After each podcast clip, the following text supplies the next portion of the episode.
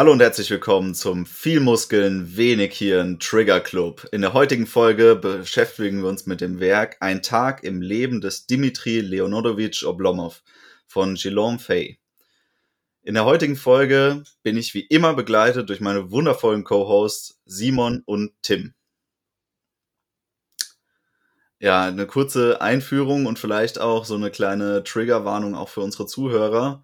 Beim Autor Guillaume Fay handelt es sich um eine höchst kontroverse Person. Er ist äh, Teil der ja, französischen neuen Rechten und äh, selbst für diese äh, sehr umstrittene Gruppierung war er ein ähm, ja, zu radikaler Denker in mancherlei Hinsicht. Ähm, jedoch muss man sagen, dass äh, in diesem Werk handelt es sich um eine anekdotische ja, Umreißung seiner Ideen zum Archofuturismus. Und in der Form, denke ich, ist es doch eine ganz interessante Sache, sich das Werk mal durchzulesen und sich anzuschauen, wie hat er sich das vorgestellt, wie seine Ideen in einer Welt entstehen und sich dann auch auskristallisieren könnten. Und ich denke, dass viele der Ideen in ihrer auch radikalen Form einen ähm, anstoßen, um darüber nachzudenken, ist es überhaupt wünschenswert, eine solche Welt entstehen zu lassen, sie sich überhaupt vorzustellen, was davon ist vielleicht tatsächlich wünschenswert und ähm, ja, wie war denn für euch das äh, Erlebnis mit diesem ja, Essay, eher würde ich sagen, als Buch? Ja, lang ist es ja nicht, hast du schon recht. Ähm, ich muss sagen, tatsächlich das Worldbuilding, wenn man das als solches beschreiben kann, ist schon sehr interessant. Also man hat eben diese, diese, diese Zeit des Archäofuturismus und äh, natürlich ganz viele ja, neue Sachen. Ähm, die ganze Geschichte spielt ja, wenn mich nicht alles täuscht, im Jahr 2073. Äh, gar nicht mehr so lange hin, könnte man jetzt behaupten, ja, aber man hat dann halt irgendwie schon ähm, Züge, mit denen man irgendwie von Paris nach im Prinzip zur Ostküste Russlands innerhalb von wenigen Stunden kommt, ähm, die dann irgendwie durch Vakuumtunnel und äh, Schwebebahn und ganz wenig Reibung und Hassen nicht gesehen fahren. Ähm, und aber dann tatsächlich die äh, Nebeneinandersetzung dessen, dieses großen, ja schon technologiegetriebenen Gesellschaftsbildes, äh, dann neben einem, einer anderen Gesellschaft, die im Prinzip noch so lebt wie die damaligen, ich sage jetzt mal, Bauern im Mittelalter, ähm, die fast schon im Leibeigentum gelebt haben und gearbeitet haben. Das war schon sehr interessant, wie das Ganze so nebeneinander zu setzen ist und was das für gesellschaftliche Implikationen haben kann.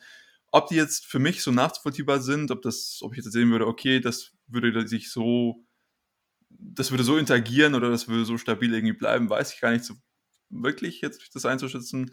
Ähm, aber tatsächlich, ja, die Welt war sehr cool. Ähm, wir können auch drüber reden, inwiefern ich die Message des Autors und seine seine Überzeugung finde. Ähm, du hast schon angerissen, äh, ich bin eher kritisch. Es war tatsächlich vom Lesen her sehr, ja, ähm, interessant, würde ich es jetzt mal äußern. Also es war definitiv nicht langweilig. Es ging immer irgendwie weiter und es hat auch immer irgendwie was Neues, Interessantes gegeben. Und natürlich der, der Kern des Buches ist die Geschichte die der gute Oblomov erzählt eben darüber, wie die Welt so geworden ist, wie sie geworden ist. Was damals passiert ist, in dem Buch war das ja in den 2010er Jahren, als die große Katastrophe eben über uns hereingebrochen ist und alles sich verändert hat, wo er eben noch ein Kind war und dann inzwischen ist er ja dann schon ein alter Mann. Und die, die Geschichte ist natürlich ja ähm, ausgedacht, klar. Aber ich denke schon, dass ein paar Dinge dabei sind, die durchaus interessant zu diskutieren sind und äh, auf die wir fast unweigerlich auch stoßen werden in den folgenden Minuten. Und ich denke, ähm, allein deshalb, da das Buch innerhalb von ein, zwei Stunden lesbar ist, ist es tatsächlich gar keine schlechte Idee, sich damit mal auseinanderzusetzen. Gerade weil solche Bücher, die so ganz abgespacedes Worldbuilding haben, meiner Meinung nach auch immer die Kreativität ein bisschen anreizen können. Fair. Und ich meine, die, die Idee, am gleichen Tag eine Vakuum-Planetbahn durch den Erdkern zu benutzen und dann mit einem Hundeschlitten zu fahren, die finde ich schon sehr witzig. Ja, vielleicht um mal diese Welt so grob zu umreißen, wie wir sie dann präsentiert bekommen haben. Ähm, wir bekommen von unserem Hauptcharakter Dimitri Leonidowitsch Oblomov beschrieben, äh, im Zuge eben einer dieser Planetbahnfahrten, wie denn die große Katastrophe eingetreten ist und wie sich die Welt im Zuge dessen danach gestaltet und entwickelt hat. Und gleichzeitig lernen wir durch Beschreibung der ihn umgebenden Welt immer weiter kennen, wie es denn jetzt gerade zum Zeitpunkt des Erzählens dort aussieht. Der Beginn der, der Katastrophen ist ähm, eigentlich auch so eine Gilon Fay typische äh, Idee der Konvergenz der Katastrophen. Also er geht davon aus, dass eine große Katastrophe nicht ausreicht, um irgendetwas zu stürzen, sondern es muss immer eine sehr unglückliche Verkettung von Katastrophen sein, die zugleich ihren Höhepunkt erreichen, damit es dann zum großen Zusammenbruch kommt. Und er beschreibt dann eben verschiedene ähm, Szenarien, die sich hochschaukeln. Auf der einen Seite äh, Klimawandel und Umweltzerstörung durch den ja, den Raubbau der westlichen Zivilisationen an der Umwelt. Dann auf der anderen Seite ähm, ja große bürgerkriegsartige Ausschreitungen, die zwischen, also die kulturelle Spannung in, innerhalb von Europa eigentlich äh, bedingt haben. Und ähm, was war es noch? Ich, Ressourcenknappheit gab es noch, genau, ja. Also es gab noch eine äh, Krise, dass die Ressourcen ausgegangen sind und deswegen die weltweiten Märkte zusammengebrochen sind. Das war noch so ein großes Thema. Und ähm, diese Verkettung von unglücklichen Umständen hat eben dazu geführt, dass es äh, zu einem ja, dritten Weltkrieg gekommen ist mit einer atomaren Katastrophe, aus der die meisten Zivilisationen ähm, ja nicht lebend hervorgegangen sind. Eigentlich hat äh, in seiner Weltsicht nur Russland, Indien und äh, China relativ unbestand, äh, unbeschadet äh, diese Atomkatastrophe überlebt, während alle anderen Zivilisationen zerschlagen wurden und sozusagen äh, von Grund auf neu entstehen mussten. Also quasi ein Reset ins Mittelalter erlebt haben. Wir bekommen beschrieben, dass die ja, Zivilisationen wieder in dörflichen Gemeinschaften sich zusammengefunden haben.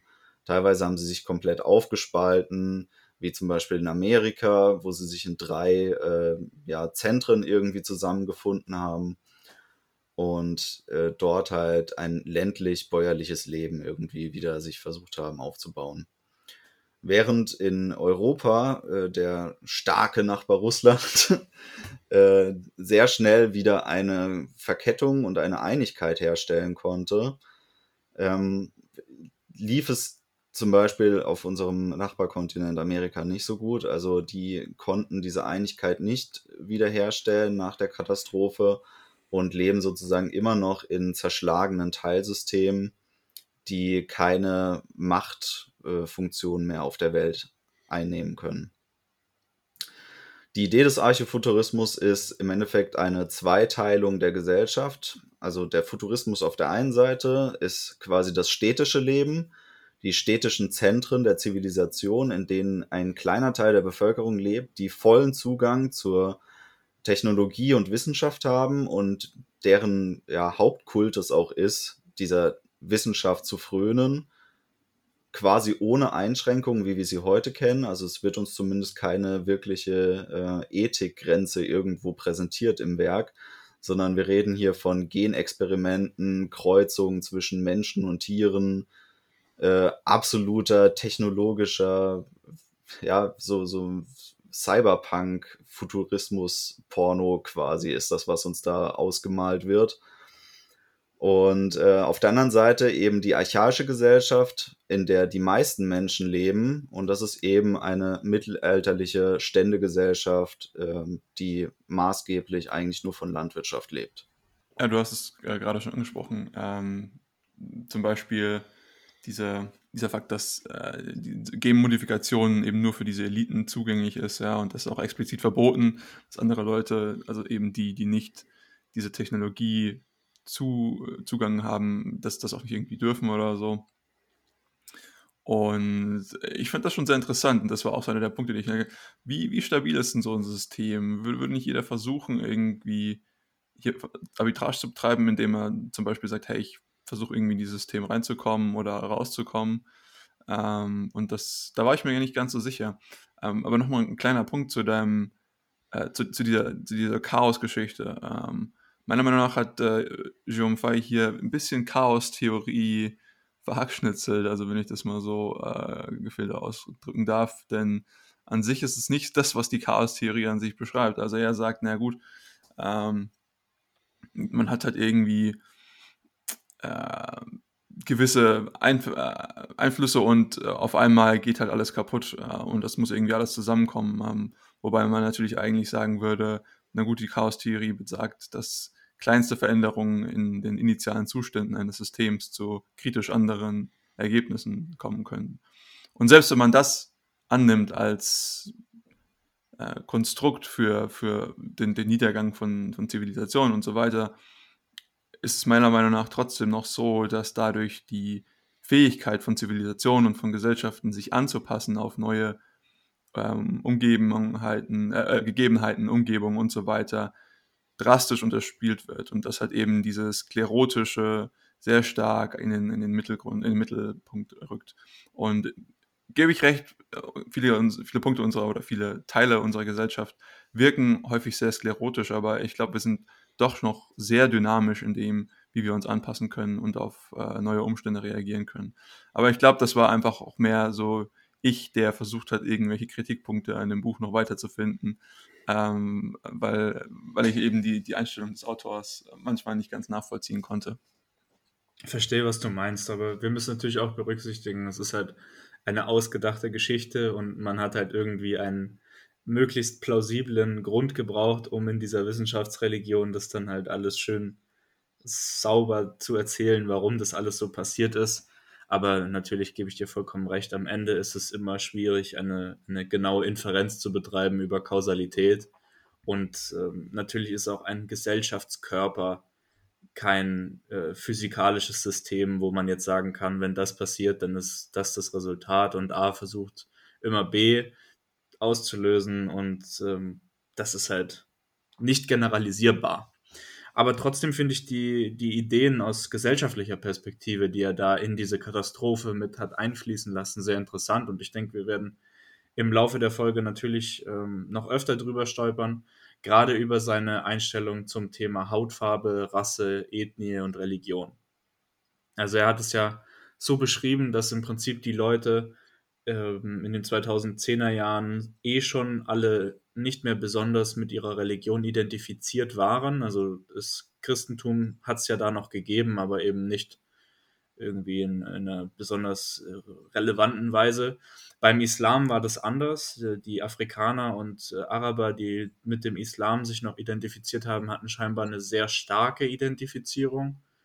Und was man dann gesehen hat, ist, dass es eben in Europa begonnen in Frankreich, was ja zur jetzigen Zeit gerade irgendwie auch ein bisschen lustig ist, da so drüber zu reden, dass eben riesige Proteste stattgefunden haben und das Land dort in einen ja, bürgerkriegsähnlichen Zustand gefallen ist, was dann letzten Endes auch die große Wirtschafts- und Demografiekrise in Europa natürlich massiv befeuert hat. Und da muss ich sagen, also wenn wenn die Zeiten schlecht werden und die Leute sind es gewohnt, in Komfort und Luxus zu leben, dann glaube ich tatsächlich, dass man schnell in Versuchung gerät, auf so kleinste gemeinsame Nenner, die eigentlich total überflü überflüssig und oberflächlich sind, zurückfällt. Sowas wie, hast du die gleiche Religion wie ich im Ausweis stehen oder hast du die gleiche Hautfarbe? Und dann sind das, glaube ich, sehr schnell Kriterien, anhand derer man andere Leute nicht mehr so gut behandelt.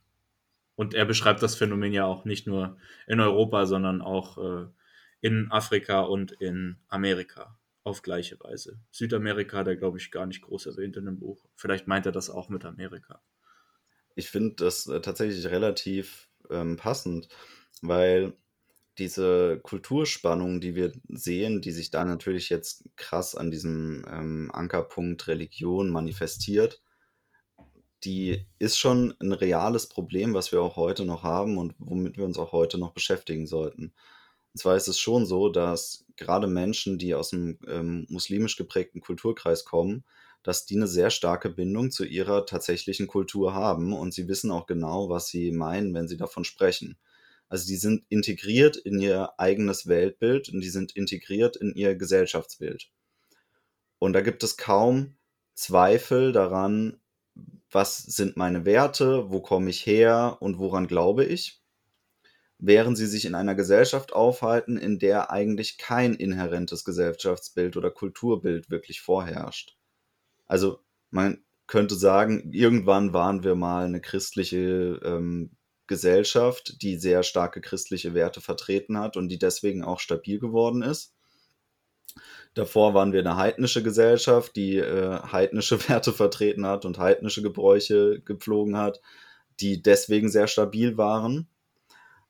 Aber heutzutage ist es so, dass wir uns sehr weit von dem entfremdet haben und hier eher einem Gott des Individualismus huldigen, der uns aber alle voneinander irgendwie trennt. Also jeder hat seine eigenen persönlichen Werte, seine eigene persönliche Kultur und Subkultur.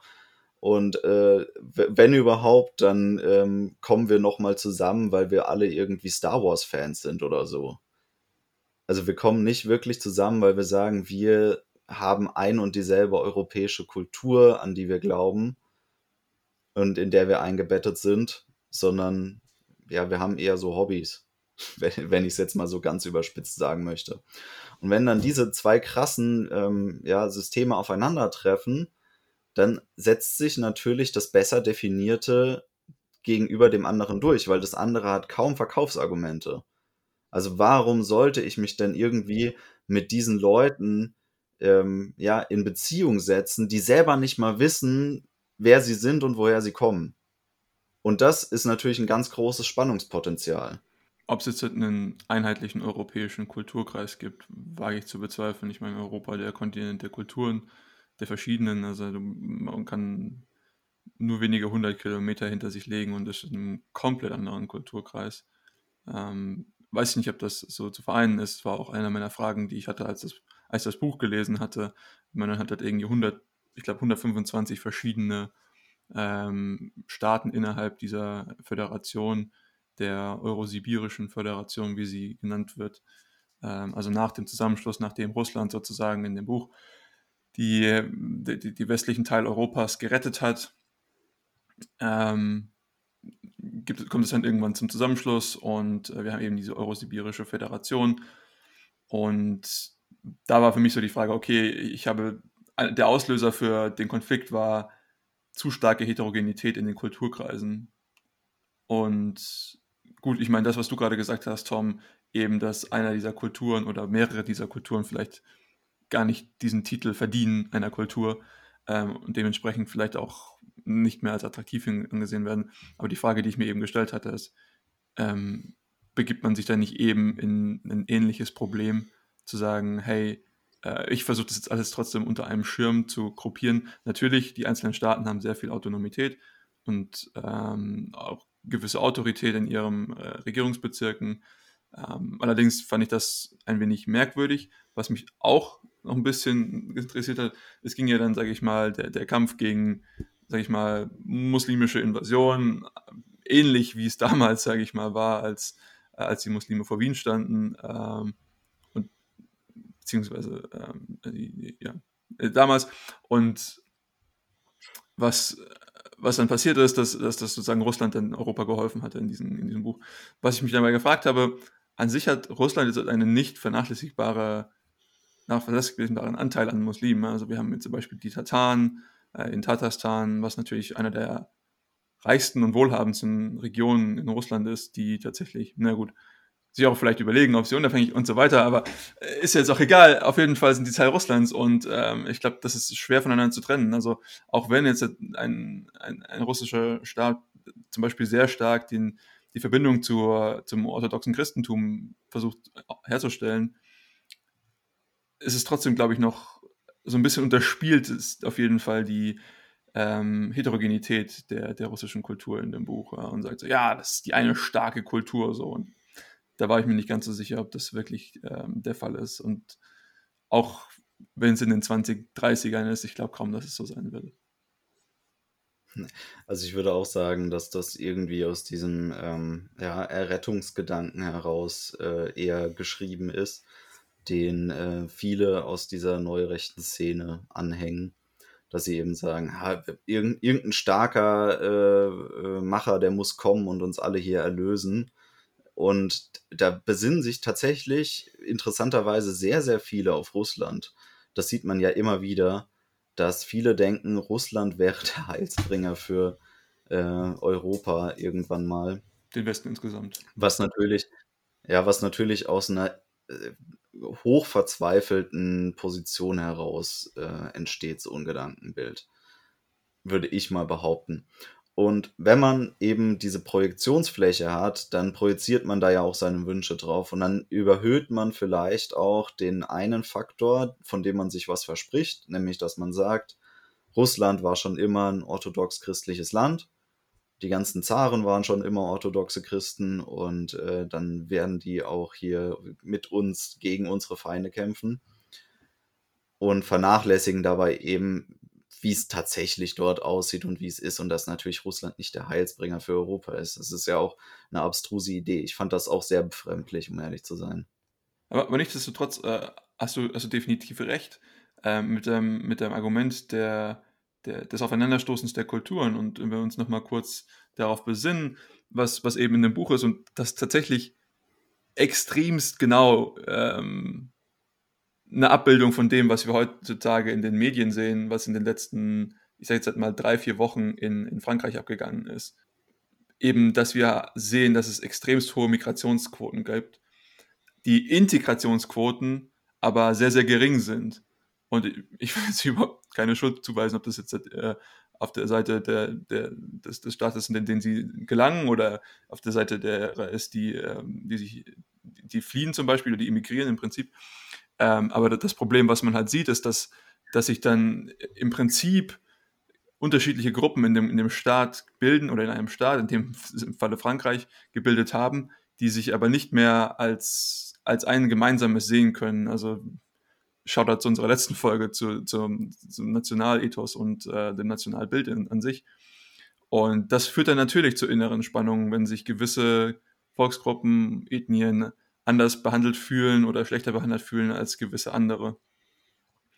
Und was dann halt eben extremst gut beschrieben wird, was ich tatsächlich schon irgendwo lustig fand, weil es so gut beschrieben ist, dass dann halt eben gewisse Demonstrationen ausbrechen und das, er, er beschreibt das, ne, die, die, die Front National aus einem, also die im Moment äh, recht, eine der rechtesten Parteien in, in Frankreich, mittlerweile heißen sie Rassemblement äh, National ähm, unter Marine Le Pen, dass die eben dann versuchen, irgendwelche Milizen zu organisieren, die sich dann dagegen ähm, aufwiegeln und versuchen, ihre eigenen äh, ja, Stadtteile zu, zu beschützen. Äh, tatsächlich das Einzige, was ungenau daran war, war, dass nicht äh, die, das äh, Rassemblement, Rassemblement Nationales organisiert hat, sondern äh, Eric Zemmour äh, vor, vor ein paar Wochen. Äh, aber das war schon sehr, sehr genau. Äh, und das, das fand ich schon äh, krass, muss ich sagen. Tatsächlich waren das auch die Stellen, die mich äh, öfter mal zum Innehalten gebracht haben beim Lesen. Weil diese Konvergenz der Katastrophen war schon auffallend äh, akkurat irgendwie. Also es sind tatsächlich die modernen Probleme, die uns so betreffen. Und ähm, dass das jetzt zu einem großen Zusammenbruch im Zuge eines Dritten Weltkrieges wird, das wage ich zu bezweifeln. Es wäre ja auch irgendwie blöd, wenn ich das jetzt nicht bezweifeln würde, dann wäre ich ja ultra pessimistisch. Ähm, aber an sich ist es immer wieder so, dass, dass ich feststelle, Autoren, die Voraussagen über Probleme machen, haben schon meistens recht mit diesen Voraussagen, dass das die Probleme, also sehen die Probleme, weil die, der Vorgang dahinter ist, simple Muster zu erkennen. Also das ist eher eine Art via negativer zu sagen, dass das ein Problem darstellt. Also zum Beispiel zu sagen, ja, Endli äh, Endlichkeit der Ressourcen der Erde ist ein Problem, ähm, Klimawandel wird irgendwie ein Problem sein, Umweltverschmutzung ist ein Problem. Das sind alles sehr leicht sichtbare Problemquellen. Und trotzdem ist unser Lösungsweg, den wir bisher gegangen sind, nicht im selben Maße stark gewesen, um zu sagen, die Probleme gibt es jetzt nicht mehr. Und deswegen stolpert man immer wieder bei alten Büchern über diese Ideen der Problemstellungen und erkennt sich darin wieder, weil sie bis heute nicht gelöst sind. Ich glaube, da sind zwei kleine Schwierigkeiten mit der Argumentationsweise. Ich glaube, das ist so ein bisschen so ein erstes Mal so ein Survivorship-Bias. Ähm, ich glaube, man liest viel und hat ganz viele Probleme, die einem potenziell aufgezeigt ge werden, ja. Und aber nur die, die auf heute zutreffen, sind die, die dir in Erinnerung bleiben. Und der ganze andere Krempel, wo irgendjemand gesagt hat, keine Ahnung, die Gesellschaft geht unter, weil wir alle zu viele saure Gummis essen und dann, keine Ahnung, alle irgendwie, äh, was weiß ich, äh, haben. Äh, die sagst, okay, die verwirfst du, aber das, wo du sagst, ah, okay, guck mal, das ist wirklich so. Aber es ist halt die Frage, wie viele davon jetzt halt, also, die jetzt halt richtig waren. Das ist mehr so ein, ein Prinzip, dass man sich, dass, dass man sich denkt, dass weniger Zufall ist, als es tatsächlich ist. Ähm, und das zweite Problem ist, es ist natürlich immer einfach, ein Problem zu identifizieren. Das heißt nicht immer einfach, aber es ist einfacher, ein Problem zu identifizieren, als es tatsächlich auch zu lösen. Ich meine, das sind hochkomplexe Probleme, denen wir uns hier gegenüberstehen sehen. Ja? Also jetzt Ressourcenknappheit, äh, Umweltverschmutzung, ähm, große Immigrationswellen beispielsweise. Das ist alles nicht, nicht einfach. Ähm, von daher glaube ich, einfacher gesagt als getan. Und ähm, deswegen finde ich es auch immer schwierig, dann zu sagen, okay, wieso haben wir uns jetzt halt hier nicht mit beschäftigt und wieso existiert dieses Problem noch? Wobei ich sagen muss, mir fallen jetzt ganz spontan drei verschiedene Probleme ein, die vorhergesagt worden sind und die entweder nicht eingetreten sind oder gelöst worden sind. Das erste Problem ist, dass man angenommen hat, dass wenn die ähm, Transportgeschwindigkeit von Gefährten immer schneller wird, dass wir irgendwann deswegen draufgehen werden, weil unsere Gehirne zu sehr gegen unsere Schädelrückwand geschleudert werden. Das ist nicht eingetreten, weil es einfach nicht passiert ist. Aber das haben viele vorhergesagt, als zum Beispiel die Eisenbahnen eingeführt worden sind. Dass das einfach zu schnell für Menschen wäre. Ähm, zwei weitere Probleme, die mir gerade eingefallen sind, wären einmal saurer Regen und auf der anderen Seite das Ozonloch. Und das sind beides Probleme, die wir relativ schnell nach der Vorhersage in den Griff bekommen haben. Gut, okay, sehe ich. Ähm, ist, und deswegen redet da auch keiner mehr. Das drüber. ist ja auch super, dass wir das hinbekommen haben, aber ähm, die Sache ist halt, dass nicht jedes Problem derartig ist. Es, ist so, ich, ich, es gibt auch ganz viele andere Probleme, die, glaube ich, auch sich, die, die, die es wert wären, sich diesen zu widmen. Allerdings sind die, mit denen wir uns aktuell beschäftigen, zum Beispiel eben Ressourcenknappheit oder irgendwelche kulturellen, äh, ethnischen Spannungen ähm, oder die Umweltverschmutzung, die sind halt so pressend, die sind so groß, dass wir uns mit den anderen gar nicht beschäftigen würden. So. Und vor einer Weile war halt eben zum Beispiel das Ozonloch ein Riesending. So. Und wir haben das halt dann geschafft. Na gut, die, das Ersetzen von zum Beispiel ähm, FCKWs in irgendwelchen Kühlgeräten war viel, viel, es ist viel, viel einfacher, als jetzt zum Beispiel unsere gesamte Energiekette auf eine netto negative Weise anzupassen. Ich glaube, ja, natürlich ist es gut, dass wir das hinbekommen haben und so weiter. Aber ich, es war bestimmt ein großes Problem. Oder es ist bestimmt, es war ein großes Problem, definitiv. Ähm, allerdings war der Lösungsansatz und die, die Lösung an sich deutlich einfacher als viele von den Sachen, die wir uns jetzt gegenüber sehen. Ich glaube auch diese, diese gesamte Konvergenz der Katastrophenidee, ähm, weil du es vorhin schon angesprochen hast, Simon, das ist auch ein bisschen mehr Zufall eigentlich, als es am Ende dann aussieht, weil letzten Endes haben wir, wie du schon gesagt hast, Probleme mit dem Klima, die ziehen sich nicht von heute auf morgen. Also es ist nicht so, dass die Klimakatastrophe am 48. August eintreten wird und dann geht die Welt unter, sondern es ist so, dass eine Klimakatastrophe bezeichnen würde, dass es über viele Jahre und Jahrzehnte einfach immer lebensfeindlichere Umstände gibt. Und natürlich wird im Laufe dieser Jahre und Jahrzehnte auch die ein oder andere Wirtschaftskrise kommen und auch die ein oder andere Demografiekrise entstehen. Und dann kann man natürlich jedes Mal von Konvergenz sprechen, weil wenn ich so eine ultralange Wellenlänge habe, dann wird sie schon irgendwann mit einer anderen Welle mal überlappen. Das wird auf jeden Fall passieren. Und die, die grundlegende Idee ist, glaube ich, bei ihm eher, dass er sagen möchte, hey, schaut her, ähm, es gibt ein paar grundlegende Dinge, die ich politisch so und so sehe und so und so wird sich meiner Meinung nach ausspielen, wenn man sich da nicht drum kümmert.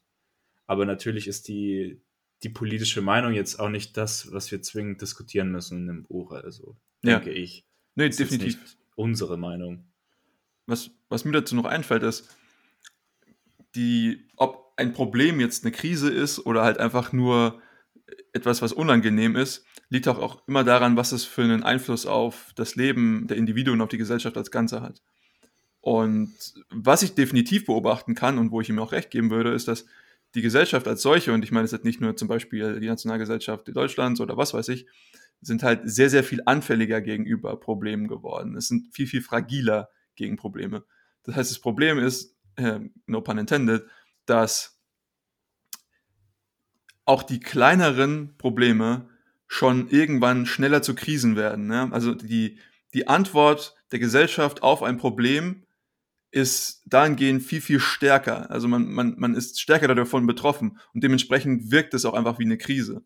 Wenn die, wenn die Gesellschaft oder was weiß ich, die Wirtschaft einfach sagen würde, hm, ja, ich weiß, wie ich damit umzugehen habe, dann ist es mal so ein kleines Holpern und, oder man merkt es vielleicht auch gar nicht, dass es überhaupt irgendwas hätte gegeben können. Und dementsprechend liegt es auch einfach an der Fragilität der Gesellschaft, die definitiv zugenommen hat. Naja, also durch sehr starke Abhängigkeiten, die wir zum Beispiel geschaffen haben. Und das haben wir zum Beispiel im, im, im Zuge der, der, der Corona-Pandemie gemerkt, dass eben zum Beispiel hier im, im Rahmen von Wertschöpfungsketten dann sehr, sehr starke ähm, Reibungen aufgetreten sind. Und das wäre vielleicht anders gewesen, wenn da zum Beispiel andere Strukturen drin gewesen wären oder wenn wir zum Beispiel anders mit, mit, dem, mit dem Virus umgegangen wären. All diese Sachen. Ähm, aber das ist natürlich klar, je, je stärker ein Problem zu einer Krise wird, desto prävalenter und desto häufiger ähm, erscheinen dann halt auch eben diese Krisen. Ich meine, wir merken das ja jetzt auch gerade im Zuge der, der aktuellen Energiekrise, dem Energieholpern, wenn wir es mal so ausdrücken wollen würden, ähm, dass wir als europäisches Land mit eigentlich einer grünen Regierung, zumindest den Grünen in der Regierung, den zweiträgigsten Strom inzwischen produzieren, weil wir einfach so sehr abhängig waren von Quellen aus dem Ausland, die jetzt äh, nicht mehr zugänglich mhm. sind. Ja. Und ähm, das dann auch wieder im Zuge dessen, dass, dass, dass es so grundlegende Probleme gibt, wie eben Ressourcenmanagement, wo kommt Energie überhaupt her, wie, wie beschaffen wir uns Energie als, als Land, sind wir überhaupt sicher in der Form, wie wir es gedacht haben, dass wir es sind. Und ähm, dann auch weitergedacht im Sinne des, des, äh, der Umweltverschmutzung, die wir jetzt dann zwangsweise dann wieder befeuern müssen. Dadurch, dass wir uns sicherer gefühlt haben, als wir tatsächlich ja. waren. Also es ist schon immer so eine gewisse kleine Konvergenz, die sich da äh, zeigt in, in diesen Kulminationspunkten. Und ich denke, dass jetzt da sowohl das Beispiel Energie als auch das Beispiel der Pandemie relativ gut das aufzeigen, dass es sich immer um Konvergenzen handelt. Ähm, vielleicht zeigt sich das nicht immer in dem Sinne, dass dann die, die, die großen Katastrophen gleich nebeneinander auftreten. Aber es ist schon eher so, wie Tim das gesagt hat, dass sie sich halt überlappen. Nur eine Gesellschaft, die geschwächt ist durch eine, eine Krise, durch ein Problem, ist halt eben anfälliger gegenüber anderen Problemen. Ne? Das war das, was ich meinte mit der Fragilität der Gesellschaft. Vielleicht ist das auch unser Urproblem, Simon. Weil wir einfach schwach werden und immer schwächer werden. Und mit jedem Tag wird es schlimmer. Fragilität nimmt zu und dann regen wir uns auf. Und tun aber nichts dagegen. Das, und ja. das könnte am Ende tatsächlich, das könnte uns tatsächlich den Kragen kosten. Definitiv. Also es, es gibt auch sehr viele Strategien und bekannte Ansätze, um äh, die Antifragilität in einer Gesellschaft zu erhöhen. Ich meine, da könnten wir Folgen über Folgen darüber machen. Ähm, allerdings, ja, ich, springt es hier, glaube ich, ein bisschen den Rahmen, aber ich gebe dir vollkommen recht, ja, wenn ich die Fragilität immer erhöhe und das, was wir sehen, wir, wir, wir haben immer mehr Abhängigkeiten. Ähm, und ich will jetzt nicht sagen, dass ähm, Kommunikation oder Interaktion mit anderen Parteien per se schlecht ist. Nein, an sich ist das gut. Man muss nur schauen, ähm, ob man durch Interaktion abhängig wird. Und ich glaube, das ist zum Beispiel einer der Punkte, die wir halt in unserer, ich nenne es jetzt mal in Anführungszeichen, modernen Gesellschaft nicht ganz durchdacht haben. Ja? Also gerade was Globalisierung oder sowas angeht. Ähm, und ich meine, das ist auch ein Punkt, der in dem Buch angesprochen wird, dass die Staaten eigentlich im Prinzip sehr, sehr autark handeln. Und ähm, an sich, und, und dementsprechend auch häufig in Autarkie leben, also aus dem, aus dem, dem äh, der ökonomische Begriff der Autarkie, also äh, ohne viele Außenhandel zu betreiben oder im Prinzip ohne Außenhandel. Ähm, das halte ich als den schlechte, die schlechte Antwort darauf. Ähm, das ist im Prinzip, äh, habe ich die beiden Extreme. Entweder ich habe diesen Ultraglobalismus oder ich habe diese Autarkie. Ähm, wobei natürlich irgendwo, wie so häufig, das Optimum in der Mitte liegt. Ähm, aber dementsprechend, ja, wir, wir, wir bewegen uns halt eben in, in, einer, in, einer, Gesellschaft, die sehr, sehr fragil gegenüber gewissen Schocks ist, zum Beispiel. Ähm, und das, ja, sieht man halt sehr wiedergespiegelt eben, dass es dann zu Konvergenzen kommt in diesen Problemen. Meinst du jetzt, dass äh, im Buch die einzelnen ähm, ja, Nationen als autark, also ökonomisch autark be beschrieben worden sind? Nicht wirklich. Ich glaube mehr die einzelnen Staaten, also die Eurosibirische Föderation, Indien, China und was auch immer. Also, also die groß, äh, die groß ja, ja. Also ich meine, es gibt ja gewisse, äh, ich meine, eher als ähm, sein Background oder der, der Grund seiner Reise, wieso er überhaupt von seiner Heimat im ganzen, ganzen Osten ähm, Sibiriens nach, ich glaube, Paris war es oder irgendwo in, oder in der Bretagne oder irgendwie sowas, Brest, irgendwie sowas, äh, reisen musste, war, dass er einen Streit zwischen, ich glaube, Bayern und der Bretagne äh, schlichten musste, weil die, die Bayern meinten, oh, ihr macht so viel Dumping mit eurem Fisch in unseren Märkten, wo ich mir überlegt habe, Bayern produziert doch fast keinen Fisch. Also, was können die sich denn da beschweren, dass es antikompetitiv ist oder was? Das fand ich irgendwie nicht ganz so verständlich. Gut, ich meine, er hat dann gesagt, insgesamt, dass Lebensmittelpreise nach unten gedrückt werden, okay, sehe ich so ein bisschen. Ähm, würde allerdings behaupten, dass Fische unfassbar krasse Substitute für, keine Ahnung, Brot sind. Also das heißt, wenn ich dann irgendwie meine Käsesemmel essen möchte, dann packe ich die einfach zwischen zwei Heringe und gut ist. Oder aber ich meine, das wäre natürlich super für die Keto-Leute. Ähm, also die würden sagen, jawollo. Aber das Argument habe ich jetzt ja nicht ganz verstanden. Ähm, nichtsdestotrotz, es gibt schon einiges an Handel und äh, auch Freihandel zwischen den Staaten, was ja auch äh, super ist. Äh, aber das war nur so ein, so ein Argument, was ich jetzt halt noch übergreifend machen wollte. Ähm, ich glaube, soweit hat äh, Guillaume vor die ökonomische Realität von der bayerischen Landwirtschaft nicht durchdacht. Ja, ist auch fraglich, ob er jemals in Bayern war. Aber äh, weiß man ja nicht. Ich denke, dass äh, wirtschaftlich wird er jetzt kein äh, überragender Denker gewesen sein, wenn, wenn er überhaupt ein großes Wirtschaftsverständnis hatte, was ich jetzt da nicht rauslesen konnte. Was man sagen muss, ist, dass er äh, eine erstaunlich gute Übersicht über die Patentlage zu der Zeit hatte, als er das yep. Buch geschrieben hat, weil alle wissenschaftlichen und technologischen Errungenschaften, die er beschreibt, beruhen ja auf Patenten, die es zu der Zeit, als der das Buch geschrieben hat, ja. bereits gab. Das fand ich relativ interessant, muss ich sagen. Inwieweit jetzt ein Patent gleich bedeutet, dass das auch umsetzbar ist, ist für mich ein bisschen fraglich. Aber trotzdem fand ich sehr, sehr spannend, dass man es äh, so aufbaut. Gegeben, dass die Patente häufig irgendwie aus den 70ern waren. Also das war, das war nicht tatsächlich super. Also man hat immer wenn mich nicht alles täuscht, es waren immer so Fußnoten oder so, wo man dann irgendwas nachlesen konnte.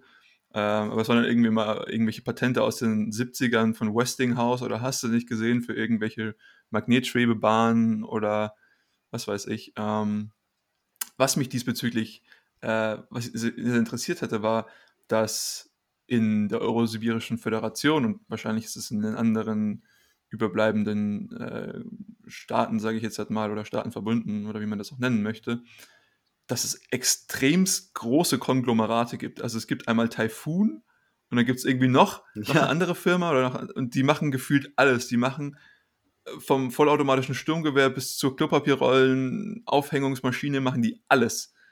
Ähm, das fand ich recht interessant. Und insgesamt hat man einen sehr zentralistischen Gedanken, was diese Wirtschaftsordnung insgesamt angeht. Ich gucke vielleicht auch einfach aus meiner ökonomischen Brille drauf, aber ich fand das ähm, verwunderlich, äh, gerade wenn er halt irgendwie sagt, na gut, ich habe kulturelle Unterschiede, die irgendwie ein Spannungsfeld sein können und dann habe ich trotzdem diese sehr starke zentralistische Ordnung der Wirtschaft. Ähm, ich meine, das ist ja auch irgendwie dieser, dieser technokratische Ansatz, den sie verfolgen in dieser technowissenschaftlichen Wirtschaftsordnung, die sie irgendwie, wie viel, ich glaube, 12 Prozent der Bevölkerung genießen dürfen. Je nachdem, in welchem Staat man sich aufhält, ist es ein bisschen mehr oder ein bisschen weniger. Und das hat für mich also dieses, äh, dieser starke Lenkungsgedanke, ja, und er kommt dann ja auch wie dieser übertriebene Galaxy Brain äh, Diplomat daher, indem er dann sagt, ja gut, wir geben den äh, Bayern jetzt irgendwie Subventionen, damit die da irgendwas produzieren können und das verschiffern wir dann äh, an, nach Amerika und machen die damit abhängig von uns, damit die Chinesen und die Japaner da nicht mehr reinspielen können. Also das war ja auf jeden Fall ganz wild, aber im Prinzip dieses, was ich nicht kritisieren möchte, aber in Frage stellen möchte, ist, ob eben diese, diese krasse Technokratie auf so einem hohen Level, also damit meine ich, über so viele verschiedene Nationalstaaten und ich meine, da gibt es ja auch alles Fürstentümer und alles mögliche Königreiche, ob sowas hinweg tatsächlich die Ergebnisse erzielen würde, die er sich erdenkt, dass sowas erzielen würde. Wie gesagt, wir haben jetzt schon etabliert, dass sein wirtschaftliches Verständnis vielleicht jetzt nicht das größte ist und das ist auch vollkommen in Ordnung. Ähm, aber das, das ist auch einfach nur das, was mir aufgefallen ist, dass man halt eben so einen krass technokratischen Ansatz hat, der dann sagt, na gut, wir sind jetzt alle in unserem zentralen Ding und das erinnert mich halt irgendwie an, an Wirtschaftskomiteen in ähm, kommunistischen oder sozialistischen Staaten, die dann einfach in ihrem zentralen Raum, ja, also ich weiß, dass es das in in gewissen sozialistischen Staaten in, in Südamerika in, im 20. Jahrhundert gab. Die hatten im Prinzip diesen zentralen Planungsraum, wo die versucht haben, die gesamte Wirtschaft zu lenken. Und daran habe ich mich irgendwie so ein bisschen erinnert gefühlt. Ja, ich, ich fühle das auch oft, dass das so, so als Thema aufkommt im Zuge der technologischen Fortschritte, dass die Firmen auch immer größer werden und dann halt nicht nur ein Spezialgebiet haben, so wie diese Typhoon-Firma, die ja am Anfang vorgestellt wird mit irgendwelcher Militärtechnologie, und dann findet man aber raus, dass sie sich eben gar nicht nur auf Militärtechnologie spezialisiert haben, sondern dass sie halt wirklich alles irgendwie machen. Und das, das ist irgendwie so eine Idee, die wird, glaube ich, in, in vielen futuristischen Szenarien immer wieder mal angesprochen. Wir haben das auch, vielleicht könnt ihr euch erinnern, bei Blade Runner. Da gibt es ja diese Tyrell Corporation von dem Typen, der die ersten bionischen Menschen oder was, auch so Genzeug halt gebaut hat.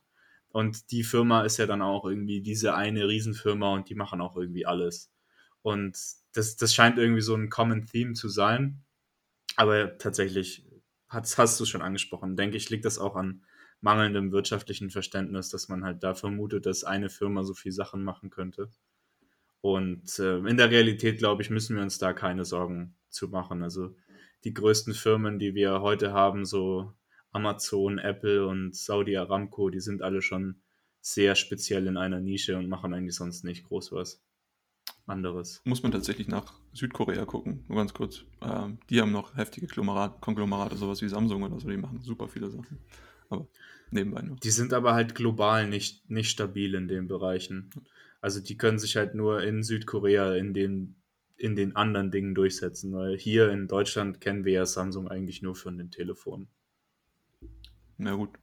Aber ich würde jetzt schon nochmal auf äh, Amazon verweisen, weil mit der Amazon Basics Serie, die die rausgebracht haben, sind sie ja eigentlich schon in fast alle Wirtschaftsbereiche reingegangen. Also ich weiß jetzt nicht, ob man über Amazon Basic auch äh, das Amazon Basic Maschinengewehr oder die Amazon Basic Shotgun in den USA bestellen kann. Keine Einblicke in der Richtung, aber man kann ansonsten eigentlich alles von Amazon direkt kaufen, wenn man möchte. Und dadurch, dass sie ja auch den Überblick über die Preise bei sich auf der Plattform haben, geben die einem meistens auch den besten Deal bei ihren eigenen Produkten. Und insofern ist das schon eine Entwicklung, die man da deutlich sehen kann, würde ich sagen. Oder auch, wenn man jetzt Tesla nehmen würde, also Tesla heißt für mich, wenn man Tesla sagt, immer gleich Elon Musk und Elon Musk als Person produziert irgendwie auch alles, worauf er Bock hat. Also das mag vielleicht irgendwie da deutlich konfuser sein, weil er irgendein Meme gesehen hat und dann denkt, Alter, äh, let's go Flammenwerferfirma.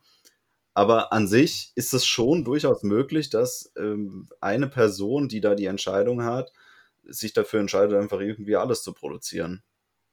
Ja, die Frage ist jetzt, ähm, wird, das, wird das verkauft auf Amazon und über Amazon gemacht oder wird auch der gesamte Produktionsprozess von Amazon gesteuert? Und das wage ich bei den meisten Sachen zu bezweifeln.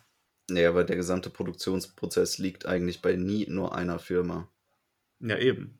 Also Aber auch das bei ist ja die, Samsung liegt ja nicht bei Samsung oder so. Die das, das ist ja die, auch. die übergreifende Idee, wenn wir zum Beispiel an die Tyrell Corporation denken oder auch an Typhoon, dass die im Prinzip alles machen in-house. Ich weiß nicht, ob das jetzt so beschrieben war. Ich glaube nicht, dass er da so konkret geworden ist. Aber dass das äh, abstrus ist, das müssen wir, glaube ich, jetzt hier nicht unbedingt nochmal extra rausstellen. Es, es, natürlich produziert keine Firma alles bei sich selbst.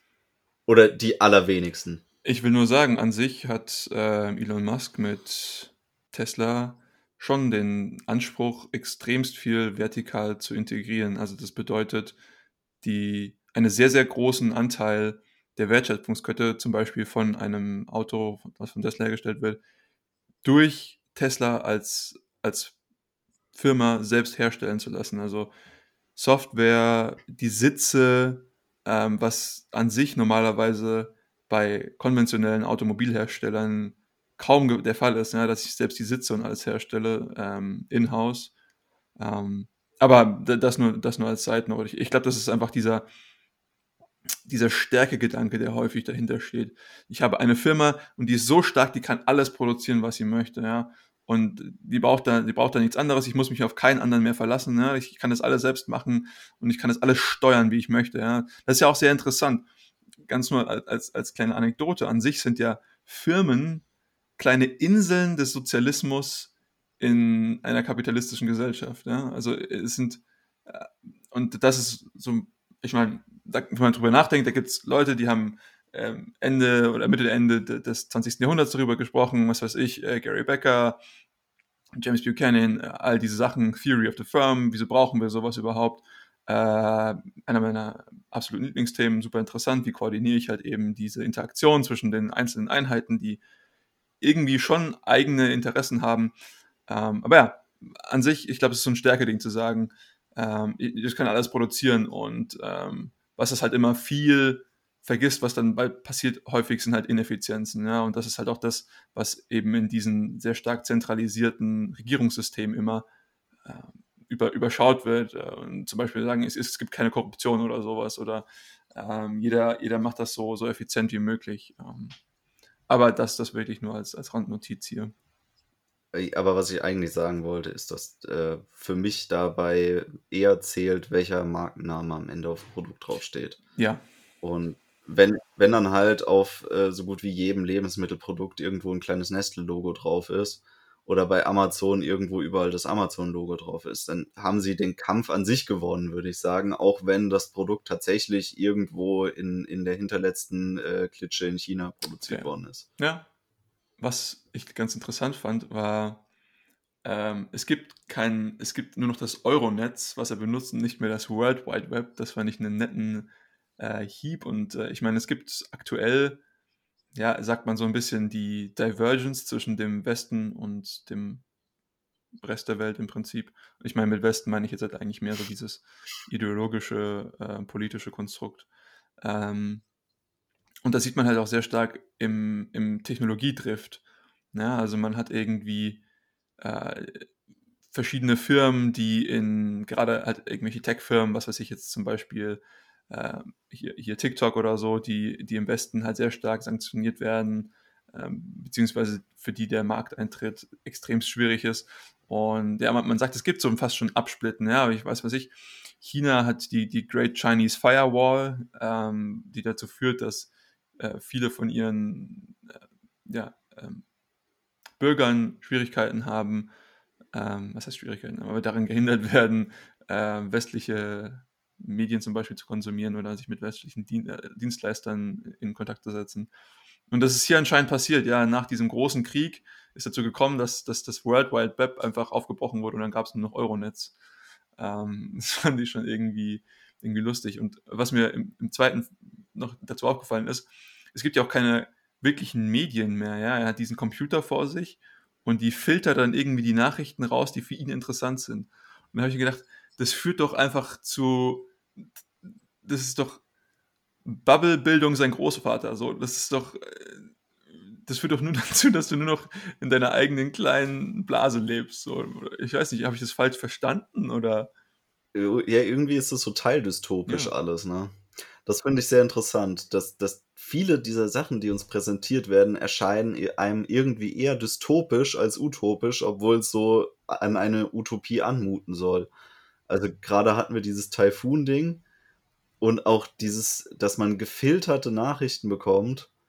Das ist so irgendwie äh, KI zu Ende gedacht, so ungefähr, dass du halt so den, den äh, maximalen Algorithmus für dich erstellt bekommst, der dann auch noch sich auf deinen Beruf bezieht und dich in deiner Arbeit optimieren soll.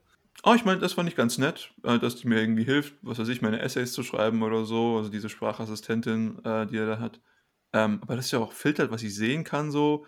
Äh, ich meine, die, die Kritik an, an, an Fernsehen oder an, an, also hauptsächlich an Fernsehen diese, oder an traditionellen Medien, also er schreibt Fernsehen als eine Art Religion oder Droge, ähm, und ich meine, das sind jetzt äh, Begriffe und äh, Bezeichnungen, die wir tatsächlich jetzt nicht das erste Mal in unseren Buchclubs, ähm, denen wir nicht das erste Mal begegnen. Ähm, allerdings sehe ich die, das, was er als, ich sage jetzt mal, Rettung daraus angibt, sehe ich jetzt halt nicht wirklich, als ob das die Verbesserung von dem Ganzen wäre. Ähm, mehr so eine Verschlimmbesserung ins, ins Übertriebene. Ja. Aber ja. Aber er hat es voll ins Schwarze getroffen mit diesem Fernsehen als Religion. Und Drogen. Weil im Prinzip, wenn du irgendwo in einen westlichen Haushalt reinläufst und du kommst ins Wohnzimmer, da wo die Leute eigentlich ja leben und die meiste Zeit verbringen, dann siehst du immer aufgebahrt auf einem großen Altar den Fernseher. Und das ist ja, also das ist ja so ein Verkaufsschlager. Und in Amerika ist es ja inzwischen sogar in jedem Zimmer. Ja. Und in Europa ist es aber eigentlich auch in jedem Wohnzimmer, dass du einfach diesen Altar halt ersetzt hast durch einen Fernsehständer. Und äh, das hat, das finde ich, hat schon sehr gut getroffen. Noch so ein kleiner Kommentar, was ich recht lustig fand. Ähm, es gibt so einen Moment, ja, sie sind ja in diesem, in diesem, in dieser Planetenbahn und die ist natürlich super schnell, aber um super schnell zu sein, muss ich mich auch sehr schnell beschleunigen. Und dann erfahren sie halt immer sehr, sehr große G-Kräfte und dann gibt es irgendwann mal so eine Durchsage, so, ja, wir erreichen jetzt äh, gleich eine Beschleunigung von 3G wenn Sie irgendwie Probleme damit haben, kontaktieren Sie doch bitte eine Stewardess. Und ich habe mir so gedacht, was will die Stewardess bei 3G machen? Bruder, die fliegt durch den ganzen Zug, wenn die da versucht, irgendwas zu machen und klatscht dann hinten wo auf. Also, das fand ich nicht ganz so. Die hat dachte, genug Plot-Armor. Ja. Hm.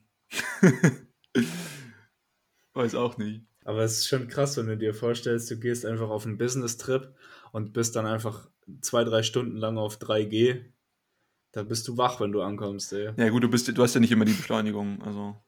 Ja, aber der hält ja oft, der Zug. Das stimmt, das stimmt. Ähm, da bist du wirklich platt danach. Also, wie viele Haltestellen sind es? Ungefähr so zehn oder so? Zwölf? Also, sind die einzelnen Kapitel mhm, des ja. Buches. Das finde ich tatsächlich ganz nett, dass ich das so unterteilt hatte in die einzelnen Haltestellen. Ähm, aber ja, gebe ich dir recht. Aber an sich das Konzept ist ja mega, mega cool. Und es gibt ja auch, was weiß ich, äh, zum Beispiel, äh, wie heißen die?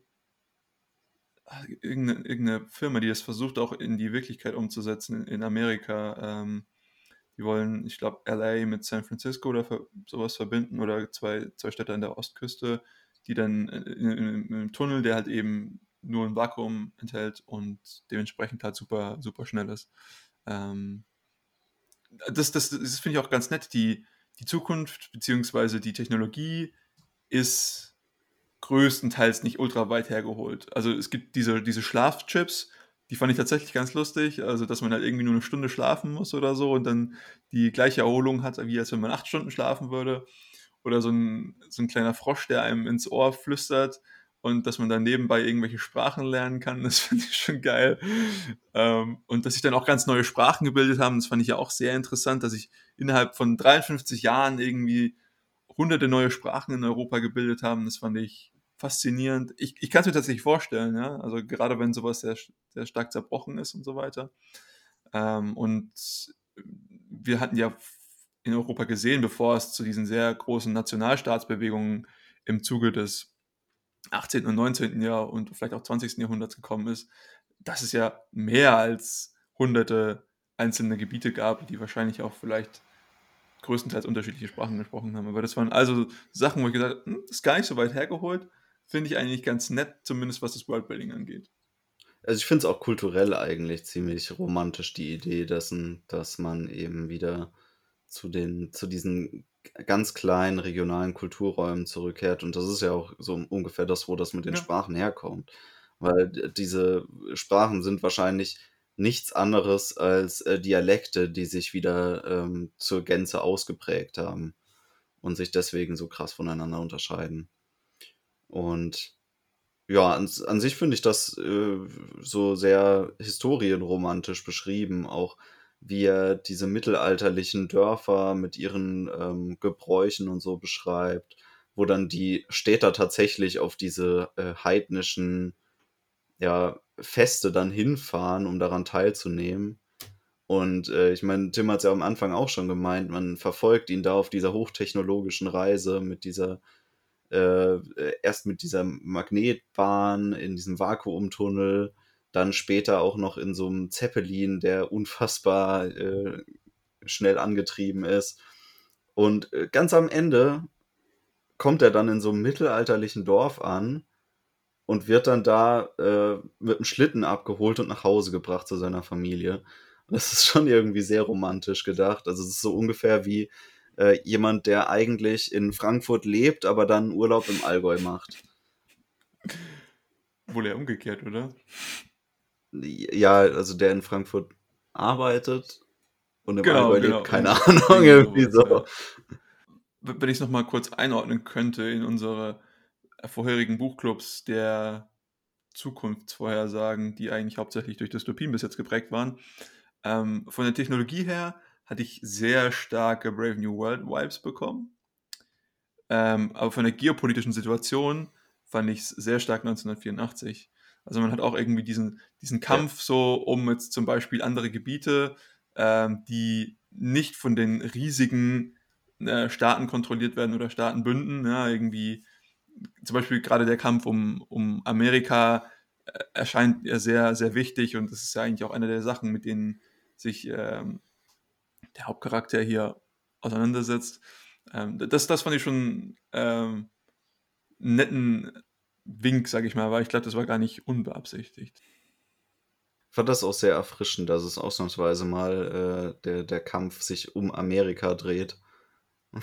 Weil die nicht die Hauptmachtposition in einer Geschichte inne hatten. In einer modernen Geschichte. Das ist schon irgendwie Mhm. sehr erfrischend. ja, das stimmt wirklich. Die Amerikaner, die da wieder ins Mittelalter zurückfallen. Und dann kriegen sie von Bayern irgendwelche Lebensmittel, ey, von der russischen Föderation geschenkt. Damit sie nicht in japanische Hände fallen, ey. Das ist schon wild. Muss man mir auf der Zunge zergehen lassen. Das ist schon ein ziemlicher Seitenhieb. Aber ich muss sagen, ich fand die, die grundsätzlichen Einstellungen in dem Buch, was die, die Zukunftsentwicklung angeht, gar nicht so weit hergeholt in den meisten Dingen. Also diese Tatsache, dass sich die Kulturräume irgendwann nicht mehr vertragen und dass es so eine zurück zu den Wurzeln Dynamik gibt, von wegen, ähm, ja, wir sind halt jetzt nicht mehr Deutschland, sondern wir sind jetzt halt das Fürstentum Bayern und sowas. Das halte ich alles für gar nicht so unrealistisch, muss ich sagen. Ich hoffe nur, dass wir keinen ähm, Atomkrieg haben werden. Da wäre ich kein so ein Freund davon.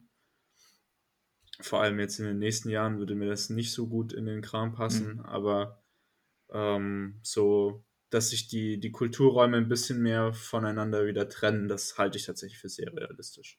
Ich finde es auch sehr interessant. Wir haben dieses Bild, dass die Welt, wie sie, ich sage jetzt mal größtenteils nach 1945, ich sage jetzt mal entstanden ist oder sich geformt hat, dass das im Prinzip in Stein gemeißelt ist und dass sich da auch nichts mehr ändert. Und wenn ich auf die Landkarte gucke, dass sich da auch nichts verändern wird.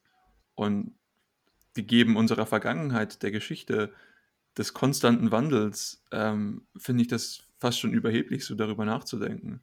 Und äh, zu sagen, dass es in Stein gemeißelt so bleibt, so bleibt es und so wird es immer sein.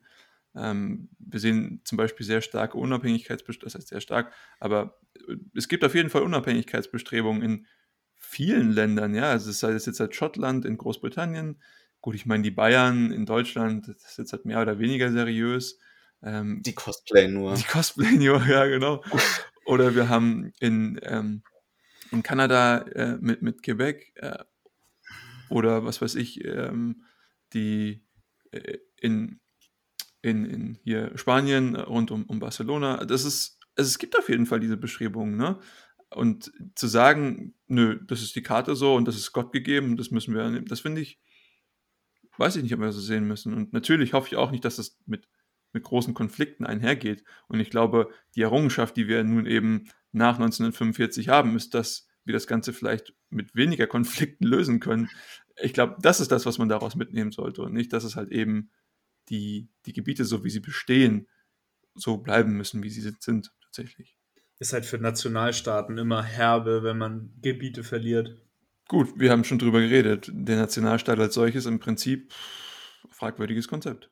Gut, wenn man sich das mal anschauen würde, wenn äh, Bayern sich wirklich von Deutschland loslösen würde, dann wäre das sehr desaströs für die deutsche Gesamtwirtschaft. Wahrscheinlich auch für die bayerische gegeben irgendwelche Abkommen. Sicherlich ist das äh, ein wechselseitiges Spiel, aber Deutschland würde deutlich äh, drunter leiden, auf jeden Fall. Definitiv. Also ich kenne einige Leute, die es vermissen würden, in Hamburg Oberster zu essen. ja. Habt ihr noch abschließende Gedanken zu, zu dem Buch von Guillaume Fay? Ich würde es weiterempfehlen, tatsächlich. Ja, okay. Ja, also es ist ein netter Abend und ist ähm, mal besser als der Fernsehreligion zu huldigen, einfach mal ein Buch lesen. Aber es ist auch keine schwere äh, Vergleichslinie. Seltenst, seltenst. Ja, doch, also auch ich muss sagen, ich fand es eigentlich sehr interessant, mir Gedanken über die Ideen zu machen. Und ich fand es kurzweilig zu lesen. Also ich weiß, äh, dass das nicht jedem taugt, der Stil des Ganzen. Aber ich fand die Ideen recht erfrischend und ähm, an sich ist es eine kurzweilige Geschichte, auch wenn sie mir nicht zu 100% jetzt gefallen hat. Und ähm, ja, man muss halt immer im Hinterkopf haben, wer der Autor war und was die Ideen sind, die dahinter stehen. Aber ansonsten die, die Geschichte an sich betrachtet, finde ich recht gut. Ja. ja. man muss auch immer im Hintergrund haben, dass es äh, von einem Franzosen geschrieben wurde und dementsprechend der Hauptcharakter ein notgeiler Bock ist. Ähm, aber darüber hinaus, ich muss euch zu, zu, äh, zustimmen, auf jeden Fall, es ist kurzweilig, die, die Welt, die einem gezeigt wird, ist sehr, sehr interessant. Sie regt auf jeden Fall zum Nachdenken an. Und wenn man jemand ist, der nicht leicht durch sowas, ich sage jetzt mal, sich angegriffen fühlt, äh, weil doch sehr stark ein ideologischer Einfluss darin besteht, in dem Art und Weise, wie das Buch geschrieben ist, dann kann man sich das Ganze schon zu Gemüte führen. Wie du gesagt hast, Tim, es ist halt kein langer äh, Read, dementsprechend auch nicht zu viel Zeit, die man da rein investiert. Auf jeden Fall danke. Sozusagen der erste, der erste Shortform-Content in Buchform. So, so, so neu ist das Buch gar nicht. Ähm, ja, auf jeden Fall danke euch beiden für die Konversation und für den Vorschlag des Buches. Ähm, ich hatte, wie gesagt, ein paar Probleme, aber dementsprechend die Konversation hat mir sehr viel Spaß gemacht. Wir hoffen, die Zuhörer konnten auch irgendwas mitnehmen. Ähm, zur Not haben sie sich irgendwie, was weiß ich, äh, schubbig geärgert, ich weiß es nicht. Wir hoffen aber trotzdem, dass ihr ein bisschen was lernen konntet oder vielleicht irgendwie Denkanstöße hattet, ähm, vielleicht ein bisschen lachen konntet. Und wir bedanken uns auf jeden Fall für eure Zeit, für eure Ohren, dass ihr uns die für ein paar Minuten geliehen habt. Und falls ihr Leute kennt, die auch gerne so ein bisschen sich triggern lassen, gerne weiterleiten. Und ja, macht's gut. Bis zum nächsten Mal.